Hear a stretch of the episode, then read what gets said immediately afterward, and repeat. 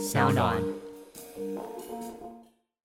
很有可能是炒作，所以我自己有，我自己买的是比特币跟以太币。那我的买法我有写在书里头，我的买法是定期定额。哎对，因为这个，Give me five，一样嘛，对不对？对因为因为它的汇率变动太大了，所以你永远不知道什么时候是低点，你不知道什么时候是高点。我的买法是每一个星期一晚上九点，哎呦，我定期买一点，可能可能几千块，就是我就就就就这么多，也没有很多，我不会花个什么几十万去买，但几千块，这是我一直累积，我就准备，我就跟我儿子说我要买十年，十年之后交给你，对对对十年之后他我我你知道大宝，我们是。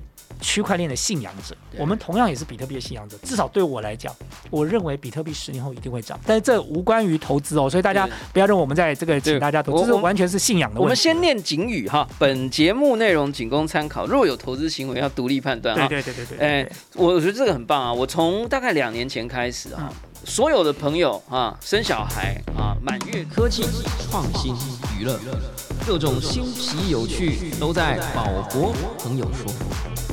嘿，你听宝博朋友说了吗？Hello，欢迎来到宝博朋友说，我是葛如君宝博士。今天要谈 NFT，但是呢，今天 NFT 有一点不一样哦。我们今天呢要跨领域、接地气啊。今天呢算是我的三生有幸啊，请到了产官学的三派代表。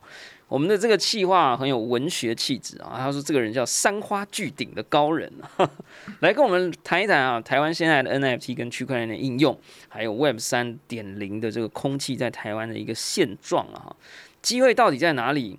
有没有一些更新奇好玩的东西？而且呢，今天这位高人啊，虽然是高人哦，但是呢，还出了一本超级可爱的元宇宙书籍，叫《企鹅发烧》了啊。我们今天的来宾呢，就是全国商总区块链应用以及发展研究所的所长，也是前立法委员孙大千。耶谢谢谢谢大宝，谢谢宝博士。我觉得今天才是我三生有幸啊，因为宝博士是我们这个链圈大家都觉得非常有名的人，能够被你专访，我还让人开心。太夸张了，这个被李涛专访还是比较厉害。涛哥，我们等你啊！没有，今天真的很开心啊，就是呃，我们不知道什么样的机缘啊，就是说听说了哈，这个前立法委员啊，这个大千哥哈、出了一本区块链 NFT 比特币的书，还讲元宇宙这样。然后呢，我一听就觉得非常有意思啊，因为大家如果听我的节目，应该会知道，我们其实只要对 NFT、对区块链有兴趣，呃，愿意来探索、来了解，甚至是传播这个邪教的人，我们都非常欢迎啊。有时候我们会请到一些，哎，一请来，哎，就获得一颗星的那种，就是什么偶像啦，或什么，哎，这个人也聊 NFT。Why not？就我觉得大家不要就是好像就是觉得说哦，一定只有怎么样的人可以来讨论这件事。你看现在二零二二年，你有说呃谁谁不能讲 Internet，right？对，好，所以呢，我们今天非常开心呢请到我们这个前立法委员孙大千了哈，来来跟我们聊聊哈这个。我们可能会觉得有点兜不起来哈，就是前立委，然后呢又是这个啊这个这个中信金融呃管理学管理学院的老师哇，这跟这个比特币跟元宇宙，这不是应该要这个怕到不敢碰吗？哎，怎么还出一本书呢？哈，我们今天就要来好好聊聊啊。那首先呢，就是我们在节目一开始啊，还是要来起底一下哈。但我们这个起底呢，就会跟苹果日报啊、镜周刊比起来，就是非常的轻微。对，没关系，我已经被起底习惯了。OK OK，我们这个是非常正常的起底哈。美国俄亥俄州州立大学的工程博士啊，孙博士啊，这个前立法委员。五六七八届，哇，四 四届四届的，十四年在立哇法院，，Oh my gosh！所以我我不知道，我看到我都想要讲一句话，说我们从小听您的名字长大，但一讲好像哎，这个啊，这个忽然之间就发现我老很多了。没有没有没有，我们刚刚比对过了，对对对对我们只差一轮，差一轮也有也很多了，我们同样属但是鸡。大宝你比我优秀，你是没有是优更优秀的鸡。没有没有没有没有，千万不要这样。呃，全国商总区块链应用及发展研究所的所长，二零一六年离开立法院以后呢，获聘至中信金融管理学院担任教授，同时呢也接任这样的一个职务了哈。那最有趣的就今天让我忍不住一定要来请这个大仙哥来聊聊，就是他出了一本新书啊，叫《企鹅发烧了：从比特币到元宇宙》啊，博硕出版社，二零二二年六月三十号哦，很烧呢。我们现在录音的时候是七月二十八号，是跟我们聊一下这本书吧。我来看到书腰，我来朗读一下台湾第一本区块链入门科普专书啦。哈。蔡思平哎专文推荐。十一位链圈专家联合推荐，我跟你讲啊，你只要看到懂得用链圈这两个字啊，这个就高人啊，因为就是我们自己人，我们自己币圈这两个字是有点啊，是不是有点比较啊啊？好了，哎，跟我们介绍一下这本书好不好？好，大宝，我先聊一聊，就是说其实为什么。要出这本书，你知道我在二零一六年离开了立法院之后，其实我后来就回到了这个学界了。我去中信金融管理学院的研究所教课。那因为我的背景，你看到我我们我们自己是台大的这个学生，我是台大化工的哦。然后我后来出国，因为是中山奖学金，所以我出国去念了国际关系。哦。但是博士我又回过头来继续念工程，所以我在 Ohio State 念的是呃。材料工程的博士，那我在立法院待了十四年哦。那么立法院待了十四年以后，有很长的时间都在财政委员会，所以对于财政金融我有一定的了解。那后来二零一六年离开立法院之后，因为我同时兼具了金融跟这个科技的背景嘛，所以我就到了研究所去教 FinTech。就是你知道，过去这几年，从二零一六年开始，其实就很红的，叫已经到 Bank 三点零、Bank 四点零了哦。就是说，这个走的就是科技金融这一块。那当然，科技金融这一块，你就不可能跳过区块链啊。区块链的那个趋势已经形成了，所以我从那个时候在研究所开课教区块链，我教了很多学生，然后同时我又担任了全国商业总会的区块链应用及发展研究所的所长哦。那其实。我之所以会担任所长，应该是我比较老了哦。就是其实因为你知道，其实我们这个所内的成员啊，他们都是在区块链链圈里头非常有名的的各行各业，像像大宝你这样一样赫赫有名的人，随便哪个角色都很有名。可是因为他们都年轻哦，所以他们当时就推我就担任所长。那那个所的工作就是为了要推广区块链的知识哦。那我在学校教课，然后我。担任了所长，推广区块链。但在我推广的过程当中，我一直觉得外界对区块链是有一些迷思跟误解的，你知道吗？第一，他们觉得区块链很专业，他是专业人士 应该要了解的，所以跟他们无关。对。第二，他们又认为区块链就等于加密货币，就等于炒作，对，就等于什么庞氏骗局，对。所以我后来发现，大家对区块链的误解太深了。可是呢，重点是区块链这个底层技术呢。它的一旦开始启动之后啊，这个它不断的在累积，不断的在升级，不断的在转型，它已经成为不是未来了，它已经成为是我们的现在了。就是你现在不了解区块链，那么接下来你可能在面对很多的这个各式各样的应用上的话，你都会有一些障碍。那再加上我认为台湾如果想要领先全世界，区块链是一个很好的机会。对，然后你从我担任立法委员十四年，你知道从我。三十二岁当立委，我们就每天在讲的那句口头禅，就台湾的产业要转型要升级，你要转型升级已经讲了二十年了，到现在我们还是只有台积电，讲来讲去就是台积电。我我们我们在这过程当中瞎掰了很多产业，这个每一届的政府每一个总统都都提出了很多愿景跟计划，可是事实上我们的转型升级没有成功啊。然后我们到现在还在讲我们要成为亚洲戏股，所以我在教区块链的时候，我就在想，为什么今天戏股能够领先全球？那是因为他掌握了 Web 一点零跟 Web 二点零当时的先驱的技术，所以他现在可以吃定了全世界。可是 Web 三点零的时代来临了，我们为什么要变成亚洲戏骨？我们为什么不能够把台湾变成另外一个典范，让人家来 copy 我们呢？但是在这个过程当中，我后来发现，其实最要发展区块链，我们不需要太多资本，不需要像台积电几千亿去建个厂，可是我们需要人才，我们缺人才，我们缺工程师，我们很缺工程师。像我在区块链研究所的这些人员，他们可能都是区块链公司的老板，他们每天都在跟我讲，他们开很高的价格，可能都薪资都找不到一个工程师。所以后来我就在想，嗯，我应该要想办法让更多人愿意了解区块链，先跨进这个领域。那我自己在教区块链课程的时候，其实我。读了很多区块链各式各样的书，但是说实话，当然因为我没有像大宝你的基础这么扎实哦。就如果今天我是资讯工程的博士的话，那我 我应该看的就比较懂了。但是问题是我自己都觉得很累了，你知道，哪怕我自己有有工程背景，我自己看了都觉得有很艰涩哦。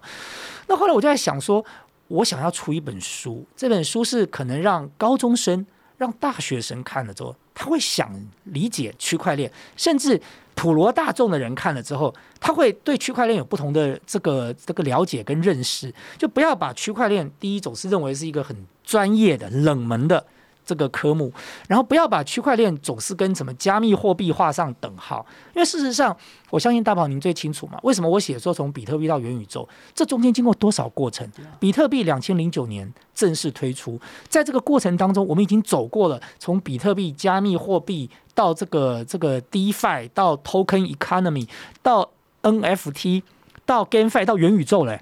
我们从二零零九年到现在二零二零年才十三年的时间，我们就走到元宇宙的时代了。如果没有区块链的底层技术，根本做不到。所以这就是为什么我后来决定要写一本书。那写本书的时候，我就在想，我自己是一个读者，我要写一本让人家看了不会觉得很烦的书，所以字不能太多。哦，所以我那时候一直不断的删，哦，我就想说把它删掉。哦，那第二，我不需要写太专业技术的书，因为这书已经很多了。如果你要看区块链的专业的这个怎么什么密码学啦，这个标准协定啦，这种书很多，不差我这一本了。但是我想写一本让人家。愿意看哦，然后看了之后能够看得懂哦，那看完了之后，他他愿意入门哦，他就至至少知道一些区块链的基本的概念。我觉得这是我当时之所以要做这件事情的原因哦，所以后来我就大概花了半年的时到一年的时间，就把我在过去教书的这段期间我累积的一些知识把它写下来。哇，真的很棒！你看这个目录里面啊，真的哎，该有的也都有啊。虽然是一本小书啊，比特币的起源啊，比特币的披萨日。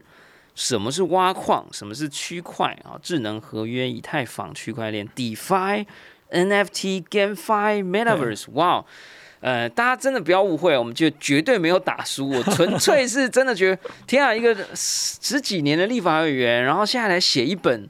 就是来帮忙这个推广这个啊，比特币邪教，没有没有，就推广这个基础 Web 三基础知识的一本，而且是这么可爱的一本书，我觉得非常非常有趣啊，所以就想要问，然后呃，也绝对没有政治目的哈，因为这个委员应该最近应该也没有要选三合一八合一了哈，所以真的是很很希望从不同的人的口中去了解，尤其哈，我现在已经讲这节目已经一百多集了。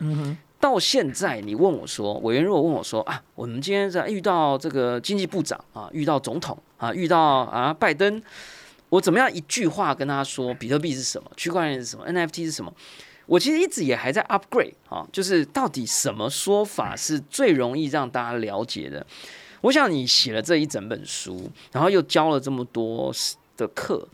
呃，我们节目也也访问过各种不同的人啊，各行各业啊，有这个大院子的董事长啊，有这个建设公司啊，可不可以跟我们讲一下大千委员的版本哈？就是，呃，你如果遇到长辈啊，或者遇到这个啊政治人物啊，可能对于这块不熟悉，这是有误解的，你有没有一个方法啊？你的版本的介绍是什么？就哎啊比比特币啊洗下回，嘿。对，如果哈，我今天碰到的是蔡英文或者是 比如说马英九啊，我们不要讲谁了，就是就是这个国家领导人的话，我一定会一句话告诉他说，区块链的底层技术是让台湾翻身 最重要的一个机会。哇，因为你知道，对这些政治人物来说，讲太多他们不在乎，他们在乎的是台湾怎么样可以领先全世界。他们在乎的是 opportunity，对他们在乎的是这个。那但是如果你要对一般的，比如说企业界的朋友来，或者是一般的普罗大众的话，我会告诉他们说。区块链是台湾走向我们走向未来的一把钥匙啊，那么它就是 Web 三点零最关键的底层技术啊，所以对于这些企业界的人来说，我们必须这样告诉他们，因为他们也可能也希望在 Web 三点零找到一些商机，那么要让他们了解说，你如果真的想走进 Web 三点零。那你至少要先了解一下区块链是什么嘛？就是说，以前你要上网，现在你要上链，不要问了哈，就赶快开始做就对了。那对我的学生来讲的话，我会告诉他们说，比特币最了不起的一件事，是它解决了我们人类过去长久以来在网络世界里头没有办法解决的问题，就是价值点对点的传递。对，哎呦，我我会这样告诉我的学生，因为我说信任的机制要建立不容易。哎，那那我我觉得其实比特币。我觉得它，因为它有太多面向了。你可以说它是说一个价值的载体，你也可以说它是一个点对点传输的技术的应用等等。但是因为这个东西都还是信者恒信，不信者恒不信。可是最近有一个东西出圈了啊，叫做 NFT 啊。对，这个东西就有点微妙喽，哈，就是说，好像大家在讲 NFT 的时候，大家比较愿意听哈。以前你讲区块链，大家的专注度大概只有一秒钟。比特币，哎，因为价格很高，专注度三秒钟。如果是 NFT，我觉得大家专注度大概有十秒哈。可是 NFT，你看那个起起伏伏的，大家有时候也这个对不对？市场涨的时候哦，就觉得这个东西好棒棒哦；市场烂的时候，就说啊，这个东西妖魔化，这个庞氏骗局。我们也想要知道了，就是说，大千委员，您有没有买过或者收藏过比特币或者 NFT？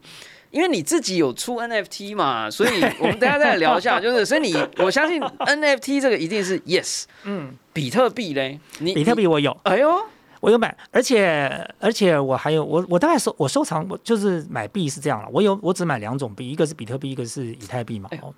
高人啊，那我我我教我的学生啊，或者跟我周围的朋友讲，我说加密货币你要买两种哦，你可以选择的。第一种，它有稀缺性。因为我们自己是教金融的，对，货币之所以值钱，是因为有稀缺性嘛。黄金、钻石，它稀缺性啊。如果随手抓就一把了，那这个东西根本没有什么价值哦。就你要么这个加密货币它有稀缺性，第二个要么就是它有应用的功能。就你千万不要去买一个既没有应用又可以无限期的、无限量的在发的币，比如说这个币博士币。那这种币就其实很很很有可能是庞氏骗局嘛，那很有可能是炒作。所以我自己有，我自己买的是比特币跟以太币。那我的买法我有写在书里头，我的买法是定期定额。哎，对，因为这个 give me five 一样嘛，对不对？因为因为它的汇率变动太大了，所以你永远不知道什么时候是低点，你不知道什么时候是高点。我的买法是。每一个星期一晚上九点，哎呦，我定期买一点，可能可能几千块，就是我就就就就这么多，也没有很多，我不会花个什么几十万去买，但几千块，这是我一直累积，我就准备，我就跟我儿子说，我要买十年，十年之后交给你，对对，十年之后他，我我你知道，大宝，我们是区块链的信仰者，我们同样也是比特币的信仰者，至少对我来讲。我认为比特币十年后一定会涨，但是这无关于投资哦，所以大家不要认为我们在这个请大家投资，这是完全是信仰的问题。我们先念警语哈，本节目内容仅供参考，若有投资行为要独立判断。对对对对对。哎，我觉得这个很棒啊！我从大概两年前开始啊，所有的朋友啊，生小孩啊，满月礼啊，这个什么什么礼，全部一律送比特币啊，就买一张那个酷币卡。哇哦，这这很酷啊！我会不会有些听众是我的朋友就没拿到？发讯息给我，好吧？没有啊，有时候是忙嘛，但是我就是会弄一张酷酷币卡，台湾的一个新创公司做一个冷钱包卡片式的，然后呢，我就会教他们就弄好以后，然后地址给我啊，我就他他的如果那个小孩生日是几号，我就会打零点零零零啊，应该三个零吧，哈，然后就是那个日数这样，然后如果说哎，这个再过几年，哎，大家碰个面，哎，又生日了啊，再打一个这样，这都是很小，都是。对我来讲，可能就几块美金，嗯嗯，就不然每次，但这是一个很好的纪念品啊，这真的很酷每次那边挑礼物啊，要送袜子，我也要学什么围兜很麻烦，这是个好点子，我都没有想到，这好点子啊！什么要礼物是吧？发币，这真的是好点子，对不对？那小孩子现在很小嘛，零岁一岁，对不对？十八年后他们就哇，原来当年有个叔叔，对，葛叔叔啊，对不对？而且大宝，你想想看哦，我记得我在写这个。呃，大家都知道，我们链圈都知道的比特币披萨日的这个故事，那个时候是二零。一零年，那时候一枚比特币才零点零零四一耶。对呀，所以拉斯洛子 他拿了他那一万枚比特币去换了两片披萨。那时候一万枚比特币不过才四十一块美金。但是我们都要感谢他，如果没有他，比特币从来没有换成真的东西。对，那是第一次，那个价值感他创造了历史，对吧？哎，这个哇，大千哥真的是行家。那我们就要来回到第二个问题，好，有没有 NFT 哈？那因为你。你自己有企鹅我自己发了。除了自己的企鹅，我们待会儿聊一下那个企鹅哈。呃，除了你自己发的这个企鹅 NFT 以外，你有没有买过谁的 NFT？哎还没有。啊，真的吗？对，因为我自己发了 NFT，所以我后来也没有去买的原因，是因为现在的 NFT 的项目有很多的价格都已经很高了。对对，但是呃，我在等，就是我在等机会吧，我应该等我的是这样讲。等我的好，你要发吗？宝不是我宝博朋友说，嗯 哎，自从第八十四集，我们今天应该是第一百四十八集哇哦啊。第八十四集开始，每一个礼拜我们会在 Our Song 上面发一张 NFT，然后是限量的嗯，啊，集数的一半啊，就是所以我们这一集一百四十八嗯，我们就会有七十四张，价格很简单，就是除以十，十四点八，不贵吧，委员？很便宜啊收藏。一你说张十四点八台币啊？美金美哦，金美金还好，美美金美金金还好。嗯呃，有点贵了哈，我们给委员但但是还好，但是还好，但是还好。然后呢，我们也会为了鼓励大家，也真的多接触一点链。嗯所以我们也在一个叫 Tazos 的链上面，很多艺术家，然后就有一个平台很棒，叫 Arca Swap。我们也就在忘记第几集开始，我们也找艺术家在上面合作。哎，我不是乱做啊，哦我都找艺术家，都找 artist 合作。嗯在 Arca Swap 上面，我们也是呃每一周也是发行一次。嗯，然后呢，我们现在就双宇宙了，就嗯 Our Song，然后 Arca Swap。嗯两边接下都来很可能还会在 Polygon 上面也发。在 Polygon，嗯，所以呢，哎，欢迎委员啊，啊这个我们这个这我先空投给你哈，那你买的就送别人这样 啊，对不对？我这个这个我一定买，这价格还 OK？啊。而且自己这一集啊，多买一点啊。不过大宝，你的 NFT 就你看身价不同哎，NFT 就比我的身价高。哎，没有没有，我我啊我我我那时候卖怕人家不买，你知道吗？啊我那时候卖很便宜，多便宜。一百块台币。哎呦，哎跟我们介绍一下你这个企鹅 NFT，因为我那时候是看这本书，我觉得嗯超酷。然后呢，又说，哎呦，有个动物，哎，有动物就推，对不对？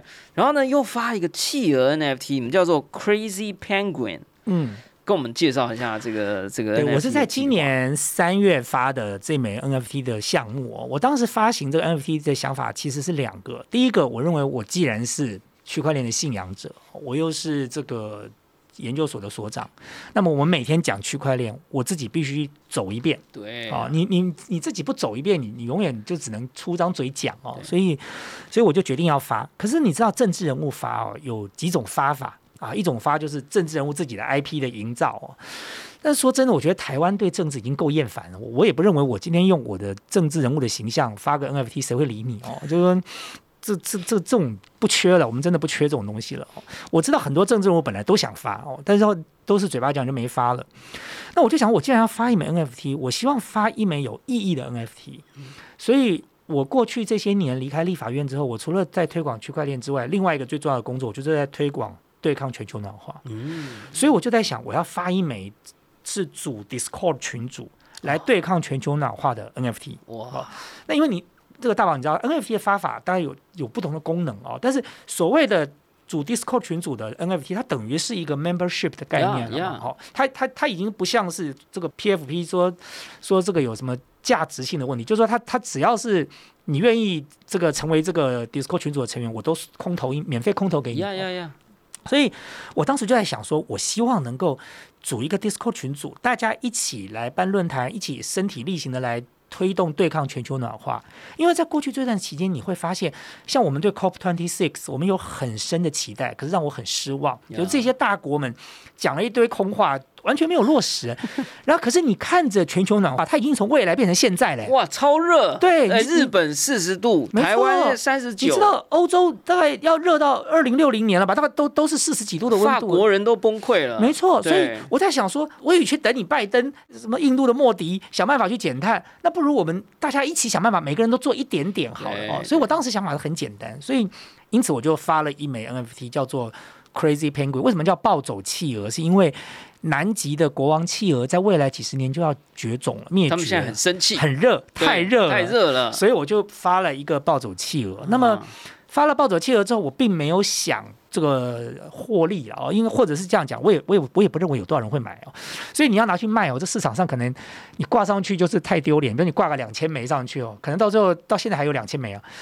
后来我就想说，嗯，我不要这样做哦，那于是我就挑了两百一十四枚呀，我上去卖啊，就我们是用 Polygon 发的，哦，然后呃，我那时候定价定很低，因为我想说，我应该这样讲，大宝，我们这偷偷聊聊，就定太高哦，怕跌破发行价很丢 发，对，我们不要这样做。所以我想说，嗯，我既不想要破发，然后呢，我也不想要这个用这样来来做其他的获利，对不嗯？对？所以我就说嗯一百块好了，哎一百块至少不会破发吧对？再低也还要比一百块更低吧。现在有时候一杯饮料就一百块，然后所以那那一次我发了两百一十四枚，在今年的三月十七号，其实我很感谢我们这个链圈内的好朋友，所以大概二十几分钟卖完，两百多枚一下卖完。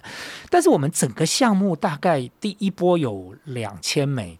所以我们剩下的一千七百多枚，我就决定说，你只要加入 Discord 群组，我就免费空投给你。哎哦，像我们现在出了这本书也是一样，我说你买了这本书，我就空投给你。哎哎，所以所以我我手上有一本如君兄汇存，对对对这本也可以它 后面有吗？后面有一个哎，这个这个 QR code，对，所以其实我的想法很简单，其实当时最主要是为了实践哦，哎就是说我们实践一次。那同时，我希望能够达到的另外一个意义就是唤醒更多人在意全球暖化这件事。当然，现在不用我唤醒了，大家都已经感受到了嘛。是啊真的很热，对，真的很热爱。所以我觉得这个很有意思啊，就是说，其实我觉得大家比真的不要把 NFT 啦或 Metaverse 啦，或者是这些 crypto 想的太严肃，或者是太困难。有时候它就是彰显你的你想要大家关注的议题，或者你想要说的话，或你的看法的一种手段，或者一种新的方法。就像也没有人会去问你说：“嘿，你的 IG account 有什么目的吗？你的 IG 在吸那些赞，你是不是庞氏骗局？对不对？就你你想发就发啊。对，而且你知道吗，大宝？我觉得其实，我觉得现在在批判的哦，他们抓着加密货币或者 NFT 来批判的朋友，当然有他们的角度了哦。可是我觉得他们看的都太狭隘了。其实就像我刚才讲的，你说加密货币，事实上。区块链的技术已经走了远远超过加密货币很远的一段距离了耶。加密货币问世最主要的意义是可以解决价值的传递，这是我们过去在网络上没有办法解决的，所以我们没有办法走进虚拟的世界里。但是加密货币另外一个功能我提到了，因为我自己是教金融的，我们现在已经走向了 token economy，你知道吗？就是代币经济学了。有很多传统的衍生性金融商品，过去是没有办法及时交易的，比如说我的 A 档基金跟 B 档基金。我过去要从 A 基金转到 B 基金，我要先把 A 基金卖掉，你知道吗？然后我过几天拿到钱，然后我才能去买 B 基金。可这中间已经错过了我最黄金的交易时间，对，甚至这两档基金你不见得能够在同一个 dealer 手上买到。哦那么这个问题现在解决了，，Uniswap 因为他怎么做？他就是他就是发 token 嘛。呀，他把 A 基金变成一个 token，B 基金变成一个 token，所以 A 基金跟 B 基金借由 token 的交易，它可以及时完成交易，这是一个很很了不起的创新。所以基金你知道现在有有币在做这样的事情，同时期货也有了。对，就过去你买期货，你在芝加哥期货交易所买期货，然后你要换成你说南美洲的咖啡的期货很难呐、咖啡豆你要卖这个买这个，中间还要经过一定的交易时间，它它都是这个要加几天的时间才能够完成这个交易哦。所以今天我现在不用了，我现在两个都是 token 啊，我随时可以把我这个棉花的期货换成咖啡豆的期货，我中间没有任何的时间差。时间就是金钱，所以大鹏，你知道吗？现在还在把这个加密货币认为说这个就是罪恶，你看就是区块链的问题错了。当然，我认为现在我们所看到的这个币市哦的发展的过程是必然性的。你还记得当时 dot com bubble 的故事吗当时在 dot com bubble 之前，哪一家公司不挂 dot com 嘛？然后只要挂 dot com，你募资就很容易。对，那在 dot com bubble 在两千年的时候，经过一次大洗牌，最后存活下来的，它都是有价值的，它都是有能力的 dot com 公司。比如说像 Amazon，它今天就变成了世界独强。所以同样的，我认为这个币市寒冬是个好事啊，加密货币的寒冬是个好事。为什么？因为唯有如此，你才能够把那个什么什么骗局币啦、垃圾币啊，通通淘汰掉。对哦，那同样，你刚才讲到 NFT，我觉得 NFT 它其实就是一个收藏品的概念嘛，就你不要把它看得这么这么严肃。很多人说啊，NFT 炒作，我说那邮票有没有炒作？但邮票值不值钱，那是集邮者他自己来判断的价格。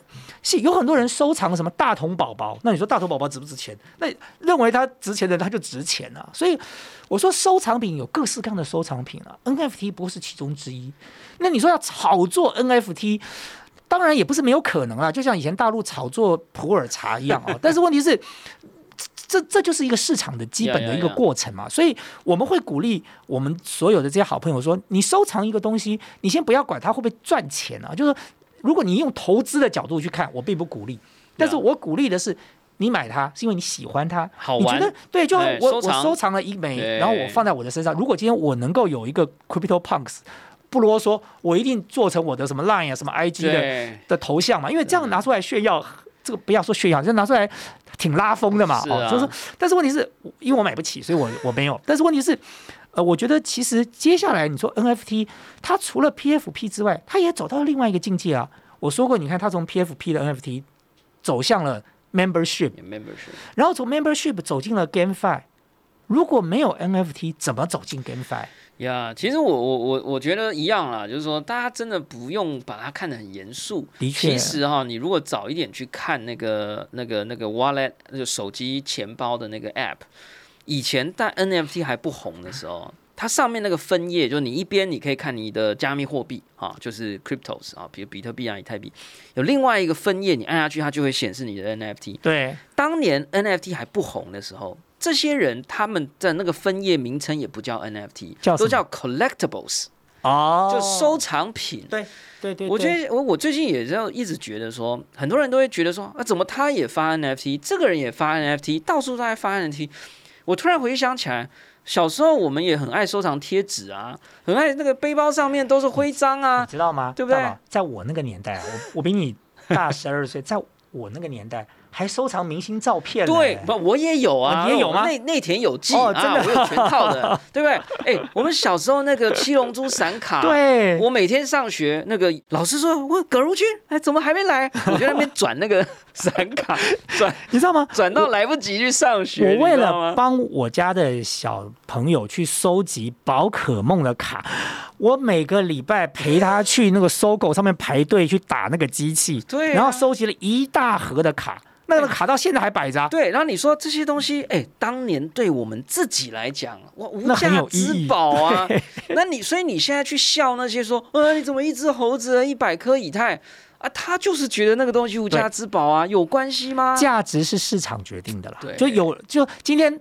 大家认为说孙大千的如果值一百个以太币，我当然就值一百个以太币。如果今天大家觉得它是一百块钱台币，那就是一百块台币嘛，是价值市场决定的啦。所以我觉得大家哈、去想 NFT，不要想的很很严肃。真的，你今天就去想说，我要不要拿一张张大千老师、呃、孙大千老师、张大千的也要？对哦，张大千的更贵了，张大千可能可以卖贵一点要。不要拿一张孙大千老师的贴纸嘛？你就不要讲说哦，我要不要 NFT，对不对哈？对，好，所以呢，我们现在就我们回过来科普一小段了哈，就是说，刚刚老师有讲到价值传递哈，就是说，哎，以前没有办法，现在可以了。这件事情常常大家很容易误会，而说可以啊，我现在银行转账很简单啊。可是其实你现在在你的手机、你的电脑上面操作的金钱。其实你按一个钮，背后发生了无数的事情，而且有很多的条件。对，你要那个银行有开门啊，你要那个银行没有把你的账户停掉，对，你要各种各样的条件配合才有办法而且中间还有时间差。对，还有时间差。你买一个股票，哎，这个卖掉了，三天之后它才进到你的账户。哎、如果没有这三天，你还可以再拿去买更多的东西，对吧？所以就说区块链营造了一个机会跟一种方法。它可以传递一个虚拟的钱，这中间不需要经过银行柜台，不需要经过银行账户，不需要有这种所谓的什么锁、解锁啊，这个账号密码，它可以让它变得相对现在你觉得很困难，但是在未来世界人觉得很简单。你现在觉得 ATM 银行 App 很容易啊，唐朝的人觉得很复杂，好吗？所以我觉得这一切都是在一个转换的过程了哈。所以我觉得在这里接下来，因为是委员嘛哈，我们要问您两个比较难一点的问题啊，比较深一点的问题。嗯第一个，您刚刚提到了很多什么基金啊或什么。这个哈、其他人来我节目我都不敢问啊，就觉得很敏感啊。嗯可是呢，这这个有时候为什么敏感？有些人说这个叫证券啊，你把这个代币证券化啊，你这个变成证券啊，这是国家才能够这管理的东西啊。其实证券化代币在台湾是合法的啊，只不过要申请啊。在新加坡、在美国也是合法的。你可以把一个借款，你可以把一个房产，你可以把它变成 token，你可以用 token 的方式来持有它，来转移它。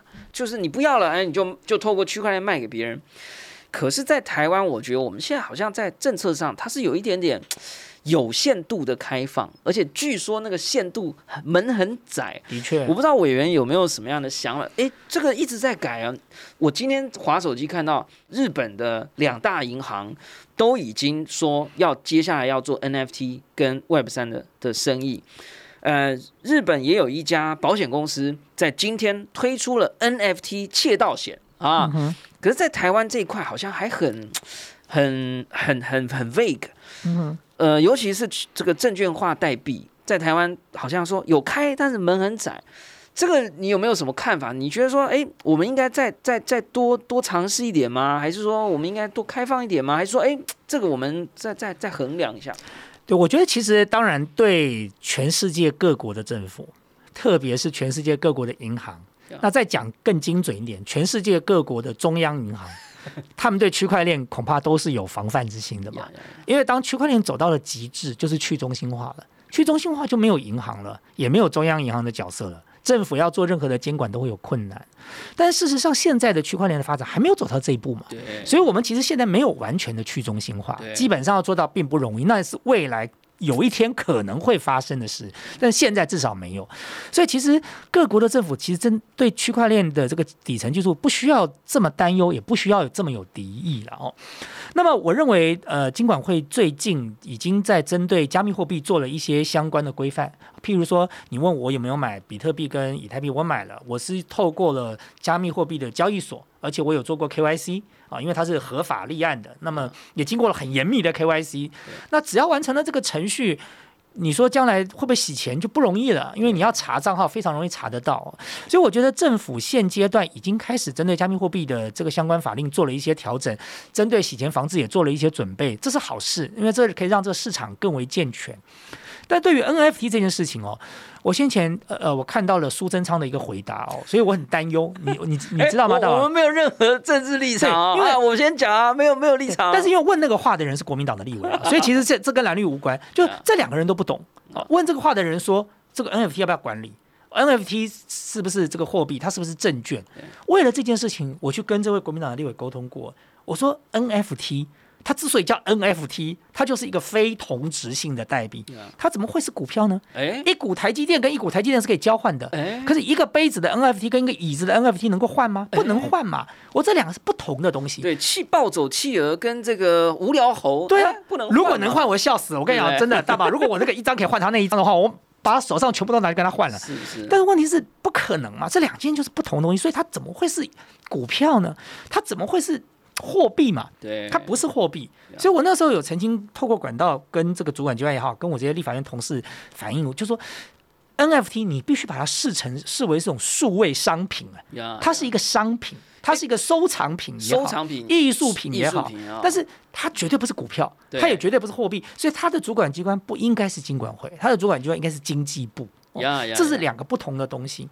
那第二个部分我要讲的是，其实现在在批判这个呃区块链也好，或者是 NFT 加密货币的，呃，他们都不知道说，其实这已经应用下来了。你刚才提到的 NFT 的保险，我提到另外一个，你知道这个台湾人寿保险公司吧？是中信旗下面的保险公司，中国信托的这个保险业务，他们已经建构出这个在区块链底层技术上的。保险给付系统了，对，因为这样的方式可以让保险的这个公司在在这个查核哦有没有诈保的过程更为简单。否则，过去他们从医院拿到的这些证明，他们要去过需要经过重重的这个检核，才确定说它不是假的。可是现在，因为它建了区块链了，所以它可以直接上链了。那在这个情况之下，要这个要仿造不容易，这这就区块链的特点，不可篡改性嘛。至少虽然你说完全的去中心化，现在区块链可能还完全未必做得到，可是不可篡改性这个底层技术是绝对可以支援的。包含第二个，你知道有两家金控公司，我就不讲他们的名字。他们现在彼此之间建构了一个基于区块链之上的结算系统。啊，因为以前大宝你的银行跟我大千银行这两家银行哦，我们要做结算不容易，因为我怎么知道你有没有这个骗我？对这个汇款，我我跟你说，哎，大宝，你今天你的账户，你们的这个客户总共来回的这个金额，你要拿个两千万给我，你说我怎么知道是真的？对那谁来认定？以前你需要一个中介机构，对，可是我知道现在有一些金控公司他们不用了，因为他们建构在区块链上，也彼此透明。所以非常透明又不可篡改，因此他们每天时间到了结算一次，交易完成。所以其实区块链的底层技术已经很广泛的在应用了。那如果现在还要纠结在加密货币或 NFT 的人，因为这样子而忽视掉了区块链的重要性，我觉得你就忽视掉了台湾未来发展的机会了。我觉得在这里 echo 一下啦，就是说，其实我们的央行是非常前瞻的哈，这个一直都有在追这个中央银行虚拟货币啊，对这个 CBDC 哈。那这个哎，这怎么念？呃，Central Bank CBDC Distributed 或 Decentralized Currencies 哈，嗯，就是其实他们是追得很紧，而且即将诶，好像已经要推出测试了。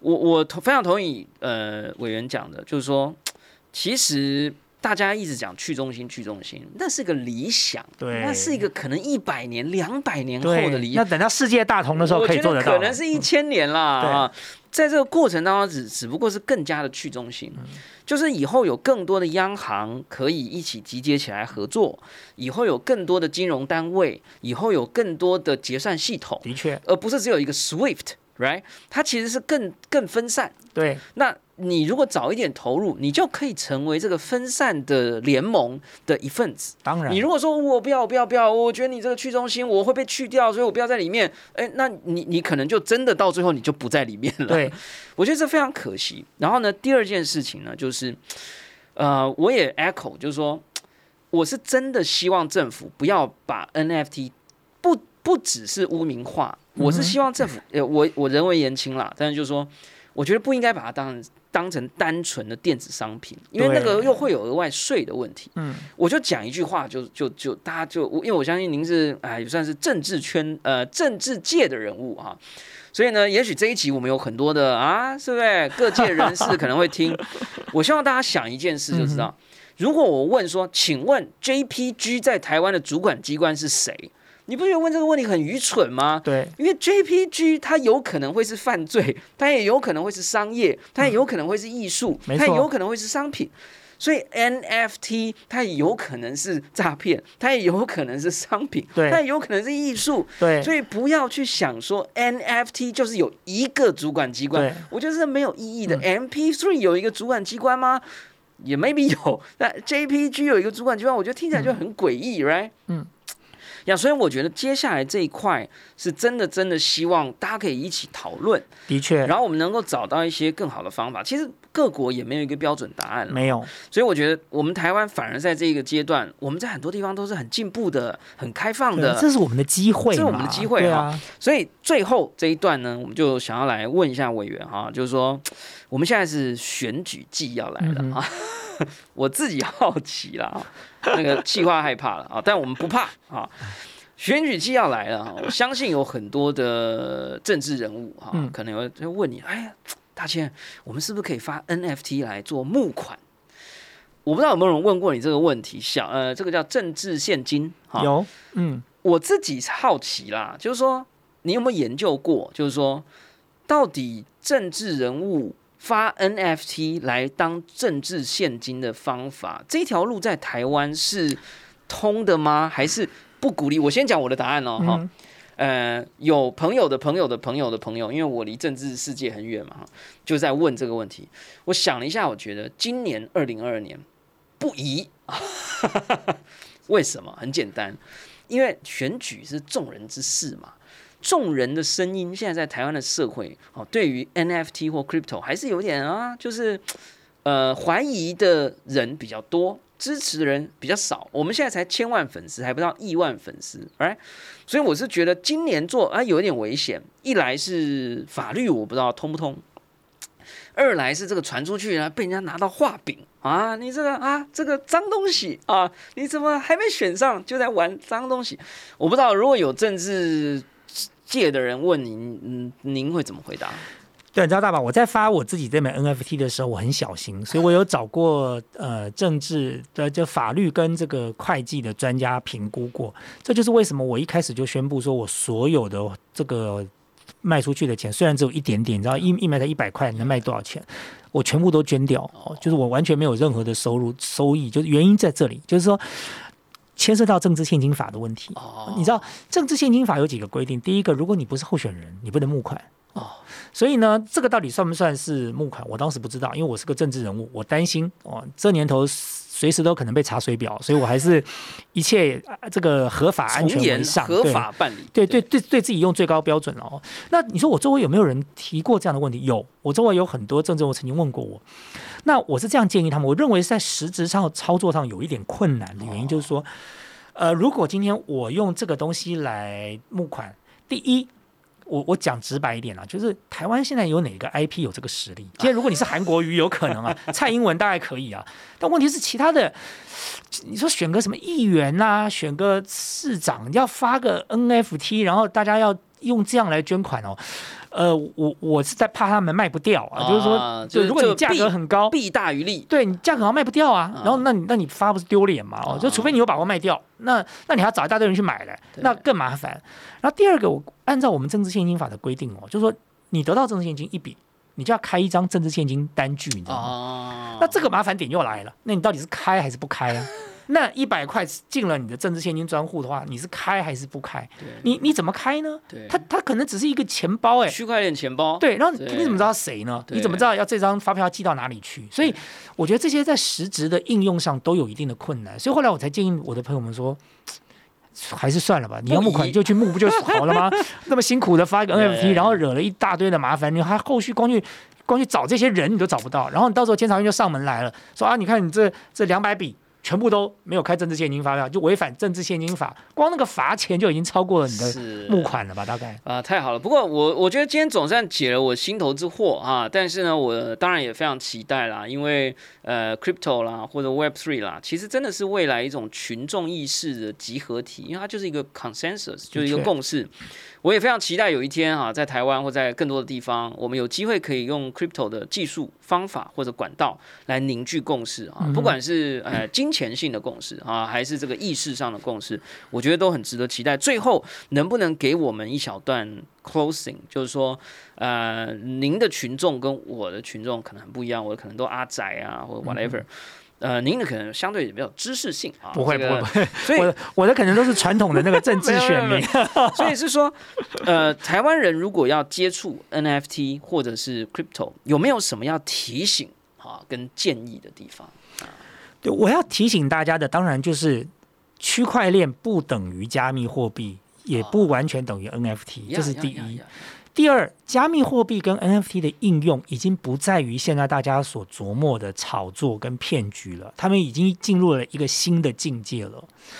那第三，我要提的就是，呃，元宇宙它已经不仅仅是未来了，它是可以接触的现在哦。就是如果我们，而且这是一个不可能回避的一个过程，因为我一直相信人类的科技就是一个长期而且持续的累积，我们已经累积到这个地步了，所以我们马上就要走到了这个时代啊。那么既然是如此，每一个人我都期待大家对于区块链能够有一个更全面的认识哦，包含加密货币。包含这个 NFT，呃，接下来你才能够真正走进元宇宙的时代。所以，呃，我我当然是期待大家说，不要因为一些负面的讯息而抗拒。说难听点，股票市场有几多少年的历史了？到现在难道没有人炒作吗？没有内线交易吗？不照样都有吗？然后因为这样就不要股票市场了吗？我们就把股票给废了吗？所以我觉得其实不能够因噎废食了。我就说这个淘汰是一个过程，但是呃，这是一个好的过程。我相信我是一个区块链的信仰者，我相信我们总有一天会走到那个时代。太好了，我这个我们今天本集节目内容仅供参考，若有投资行为应独立判断。但是企鹅发烧了这本书不用独立判断，因为我已经看过了啊，这个写的相当的不错，而且我一直都期待有一些这种 Web Three 啦、NFT 的这种童书啊，或者是有更多人可以看的书籍。这本书呢，我觉得大家可以到各大通路上面研，究一下。后面呢还有一个 QR code 可以在孙大千的 Discord 里面领取啊，这个 NFT 空投。今天呢非常开心邀请到大千天老师来到我们的节目当中，也感谢大家收听我们今天的宝博朋友说，我是葛如君宝博士。如果你喜欢我们的节目，欢迎点选订阅，下一集就会自动送上给你。不论你是在 Apple Podcast、Spotify 上啊、YouTube 或者其他平台听到我们的节目。拜托给我们五星评价，按喜欢留言或者按小铃铛，才可以去影响那个演算法，让这个演算法看见宝博士，让宝博士可以让更多人听见或看见哦。我们今天非常感谢大健老师，我们下次空中见，谢谢拜拜。